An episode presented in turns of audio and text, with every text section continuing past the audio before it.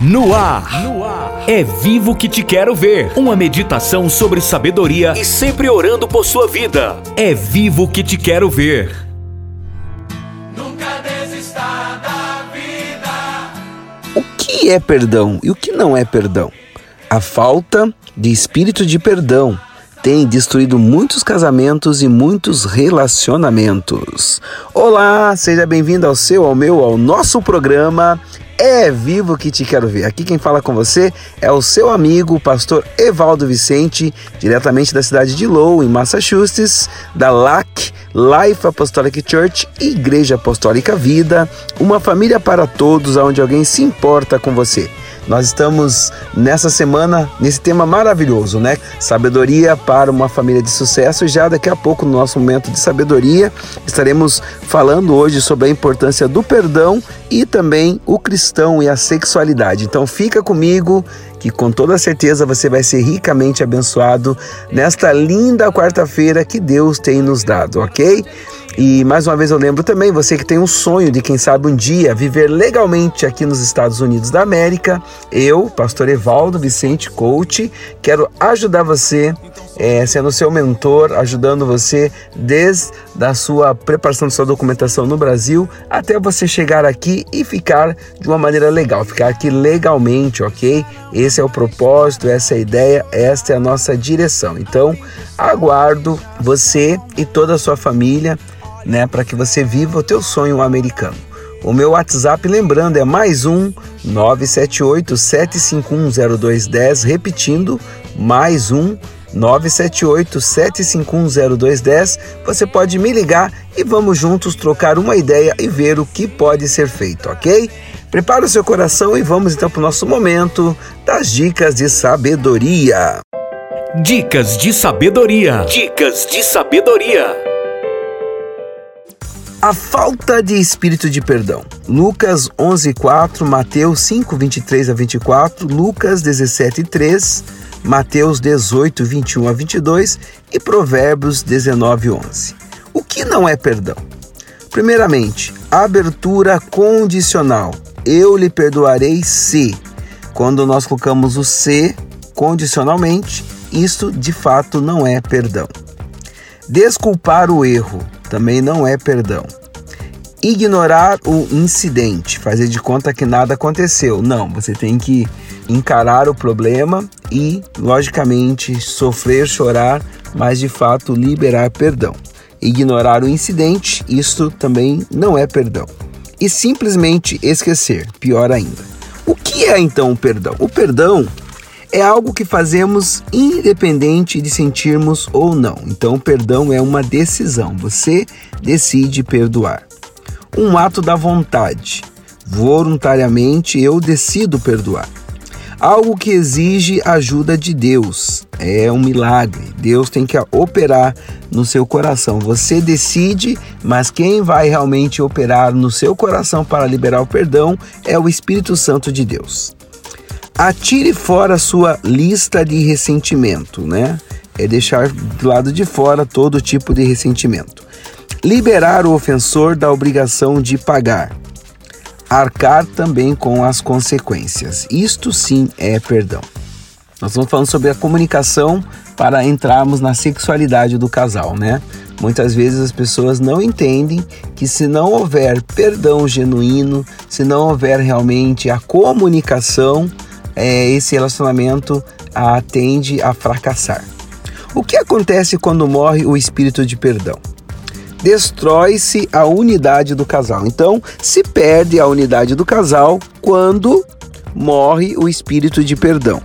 Destrói-se a unidade do casal. Por qualquer motivo, se apela para a separação. Passa a prevalecer a dureza de coração. Há poder em suas palavras, queridos. Com palavras podemos matar o nosso casamento. Palavras amargas são como veneno. Palavras que podem matar o seu casamento, o seu relacionamento. Vamos lá? Eu vou citar pelo menos cinco. Estúpido, mata o amor próprio. Nunca, mata a esperança. Mentiroso, mata a confiança. Depois, mata a oportunidade. Me arrependo de ter casado com você. Mata a comunhão conjugal e, logicamente, não tem como você ter um relacionamento saudável com alguém que todo o tempo está declarando essa frase, né? Me arrependo de ter casado com você. Agora vamos ver palavras que podem restaurar, né? Muito obrigado. Muito obrigado traz apreciação. Você está lindo, você está linda. Traz a percepção. Está delicioso. Hum, é um bom elogio. Ótimo, ótimo, ótimo, querida, ótimo, querido. Estimula. Me perdoe. Me perdoe ou perdão quer dizer humildade, né? Traz a humildade. Regras para uma conversação eficaz. Vamos lá então, as regras para uma conversação eficaz. Escolha um momento adequado. Escolha um lugar adequado para discutir certos problemas. Desenvolva um tom de voz agradável.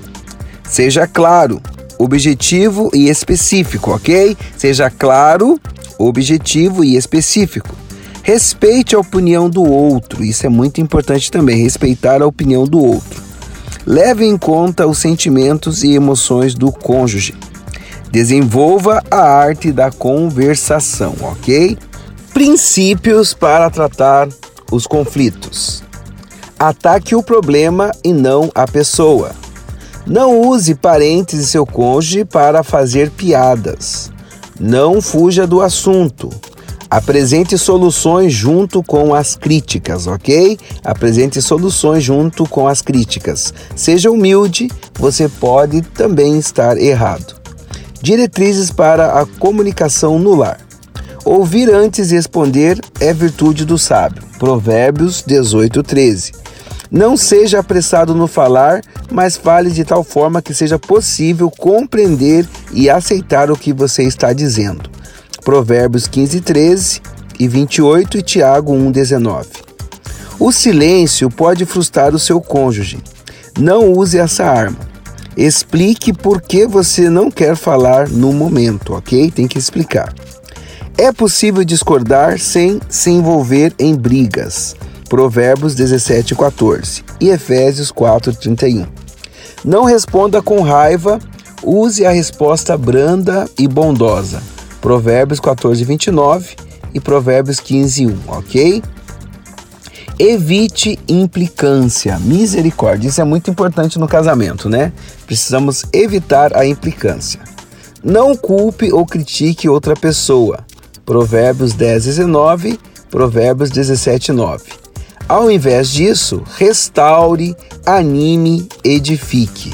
Romanos 14, 13 e Gálatas 6, 1 1 Tessalonicenses 5:11.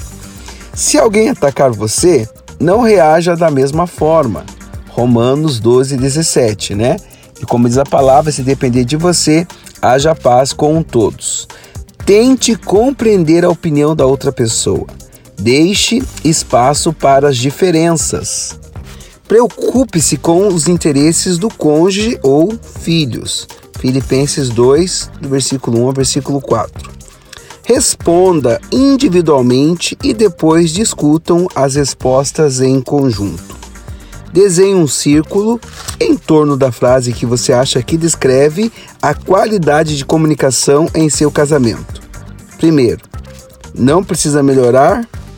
Muito eficaz, o 2. Satisfatória, 3. 4 inconstante, 5. Superficial, 6. Frustradora e 7. Muito inadequada.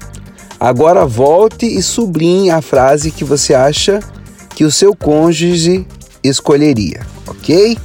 Então aqui nós fechamos o tema da comunicação, trabalhado hoje a importância do perdão, né? O que é, o que não é perdão. Agora vamos conversar um pouco sobre o cristão e a sexualidade. Criação do homem. E Deus criou o homem à sua imagem e semelhança. A imagem de Deus o criou, macho e fêmea os criou. Gênesis 1:27. Ao criar o ser humano, Deus dotou de sexualidade plena e diferenciada, macho e fêmeo. segundo seus propósitos. Essa sexualidade era normal no princípio. Quando Deus criou o primeiro casal, dotou de estrutura físico-emocional e instinto sexual que os permitem desfrutar do melhor de Deus na cópula. Podemos ainda observar que não são poucos os casais que estão deixando de desfrutar do melhor de Deus na sexualidade, por ainda não conhecerem o que a Bíblia fala e lhe oferece como direito para gozar plenamente o que Deus a planejou para marido e esposa. A visão bíblica do sexo. O sexo foi feito por Deus, queridos. Ele fez o homem, incluindo o instinto sexual, e viu Deus que era bom. Gênesis 1:31. As mesmas mãos que fizeram o cérebro, olhos também fizeram os órgãos sexuais. Aquele que criou a mente criou o desejo. No princípio, ao ser criado, o sexo era puro e sem pecado. Mas com a transgressão de Adão, lá no Éden, todas as faculdades do homem foram afetadas pelo pecado, inclusive o sexo. Definição do sexo: o sexo na visão do homem satisfaz seu impulso sexual, satisfaz seu ego de masculinidade, aumenta o amor pela esposa, reduz as tensões no lar, lhe confere mais emocionalmente experiência de vida. O sexo na visão da mulher satisfaz seu senso de feminilidade, dá-lhe certeza do amor do marido, satisfaz seu instinto sexual, oferece-lhe relaxamento, maravilhosa experiência. Integração sexual. Este é o período que requer dos cônjuges aprendizagem, tempo, experiência, estudo, decisão, paciência e diálogo franco. Pergunta: Como vai a sua relação com seu cônjuge? Na maioria dos casos, não é a relação sexual o problema, mas o relacionamento e muitas vezes a falta de comunicação. Situações que podem gerar crises no casamento. A inabilidade de realização. Alguns problemas mais, mais comuns né, no casamento nesta área são frigidez ou disfunção orgásmica em questão da mulher, impotência, ejaculação precoce, Diminuição da autoestima, a autoestima e a capacidade sexual andam juntas, querido, principalmente nos homens. Se a cópula não tem resultado satisfatório, o esposo e a esposa podem ter dúvidas quanto à sua competência sexual.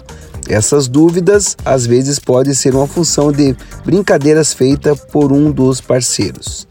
Escolha de substitutos. Se o casal não está obtendo prazer na relação sexual, os cônjuges quase sempre se voltam para atividades substitutas, exemplo, masturbação, fantasias, sexo extraconjugal, infidelidade, essas coisas são terríveis. Relacionamento em decadência. Este tipo de relação pode produzir ira, mágoas, tensão interpessoal, quebra de diálogo e, em alguns casos, até mesmo o divórcio. Principais causas dos problemas sexuais no casamento: falta de conhecimento, estresse, pressa, né? Muita pressa, ou também a canseira, rotina. O casal tem que tentar fugir de tipo de rotinas. É normal após o casamento e com o passar do tempo o casal acostumar-se um com o outro. Deixa de criar novas opções para o instante, né, do amor, no instante de intimidade. Influências culturais, a sociedade em que a pessoa vive geralmente influencia as suas atitudes e comportamento sexual. Experiências passadas, causas físicas, bloqueios psicológicos, conflito conjugal, diferenças por diversas razões e causas diversas. Satisfação amorosa abundante. Existem seitas, religiões até evangélicos que proíbem o prazer do sexo, alegando que a finalidade deste é somente a procriação. E isso não tem base na Bíblia. Vários são os textos que nos mostram que Deus reconhece o direito de o casal usufruir esse prazer. Provérbios 18, 23. Direitos maritais. O homem deve dar à sua esposa tudo quanto é direito dela como mulher casada e a esposa deve fazer o mesmo com seu marido. 1 Coríntios 7, 3 e 4. Enfim, regras para o casamento feliz. Desenvolva leitura bíblica, louvor e oração juntos. Reserve tempo para expressar o seu amor ao seu cônjuge. Não canalize energia nem cultive fantasias a respeito de outros amigos. Por favor, sempre diga-me a verdade. Diga não ao adultério. Compartilhe juntos sonhos e projetos para o futuro. Sempre que possível, reserve um fim de semana ou férias para viajarem juntos a um ótimo lugar e valorize a sua saúde física. Tenha cuidado, porque o seu corpo é o seu maior patrimônio, ok? Deus abençoe e até amanhã no seu, no meu, no nosso programa É Vivo que Te Quero Ver. Deus está no seu casamento.